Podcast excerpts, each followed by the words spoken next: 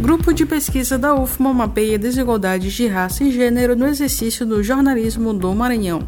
Você sabe quem foi a primeira jornalista do Brasil? Eu sou Esther Domingos e já está no ar mais uma edição do Rádio Ciência. Pesquisa, produção científica e as discussões do ambiente acadêmico. Rádio Ciência, as notícias do universo científico. De segunda a sexta, às oito da manhã, com reapresentação às duas da tarde, na Universidade FM. Rádio Ciência. Grupo de pesquisa da UFMA mapeia desigualdades de raça e gênero no exercício do jornalismo no Maranhão. Os detalhes com Ana Paula Souza. Constantemente ouvimos o quanto é importante se manter informado. Isso mostra o papel que o jornalismo desempenha ao transmitir informações e contribuir para diversos aspectos em nossa sociedade, dentre eles a democracia no sentido de contribuir com os estudos relacionados às desigualdades de gênero e raça no meio jornalístico no Estado, é que existe o Núcleo de Pesquisa Maria Firmina dos Reis, vinculado à Universidade Federal do Maranhão, campus Imperatriz. Também é vinculado ao CNPq, Conselho Nacional de Desenvolvimento Científico e Tecnológico, e aborda temáticas como comunicação, gênero, feminismo, raça e cidadania. A vice-líder do núcleo e também professora doutora do curso de jornalismo da Universidade Federal do Maranhão, campus Imperatriz, Leila Souza, explica que a ideia de buscar mais informações sobre o assunto surgiu dentro das reuniões do grupo de pesquisa, com a observação de uma ausência de dados atualizados especificamente sobre o Maranhão.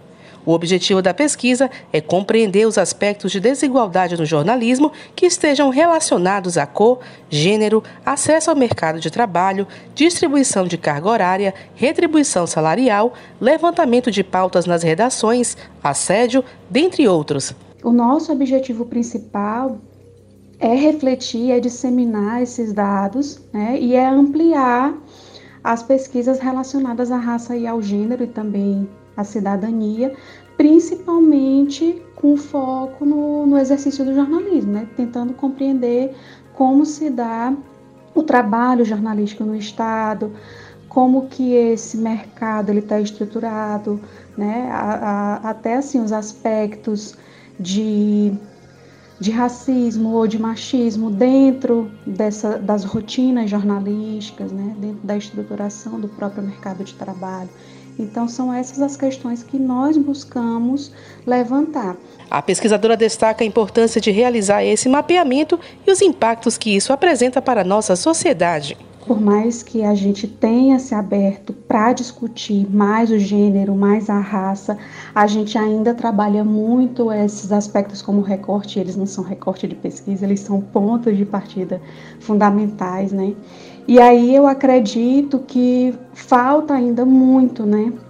Ainda é, existe uma lacuna, uma invisibilidade, um certo silenciamento sobre essas realidades, né? Por exemplo, no caso dessa pesquisa, dentro do jornalismo, né? dentro do mercado de trabalho. Então, acho que essa pesquisa ela é fundamental, ela vai nos permitir ampliar o debate, ela vai nos permitir chamar a atenção cada vez mais para o estudo desse tema e também tentar construir redes, bases, né, para fundamentar denúncias ou construir caminhos, né, auxiliar também algumas jornalistas. Então, a nossa perspectiva de importância é essa, é atuar junto com essas jornalistas, é, disseminar esses resultados e aí buscar também caminhos para a supressão dessas desigualdades. Se você é da área de comunicação e quiser participar, basta acessar o perfil do Núcleo de Pesquisa Maria Firmina dos Reis no Instagram, np.mariafirmina, e clicar no link disponível na bio. Da Universidade FM do Maranhão, em São Luís, Ana Paula Souza. Tome ciência. E a primeira jornalista do Brasil, você sabe quem foi? A primeira mulher jornalista do Brasil surge no século XIX e, contra todas as expectativas, demarcou lugar na história do jornalismo no Brasil. Narcisa Amália de Campos nasceu no interior do Rio de Janeiro em 1852 e faleceu em 1924, aos 72 anos. Além de jornalista, foi tradutora, poeta e escritora. Fundou, em 1884, o jornal quinzenal A Gazetinha, tendo colaborado para vários jornais e revistas, a maioria fluminenses. Foi defensora da abolição da escravatura e dos direitos das mulheres. Publicou dois livros, um de poesia e outro de contos. Recebeu várias homenagens póstumas por obra e vida, tornando-se um símbolo para o jornalismo brasileiro. Você sabia? Tome ciência. Pesquisa, produção científica e as discussões do ambiente acadêmico. Rádio Ciência. As notícias do universo científico. De segunda a sexta, às oito da manhã, com reapresentação às duas da tarde. Na Universidade FM. Rádio Ciência.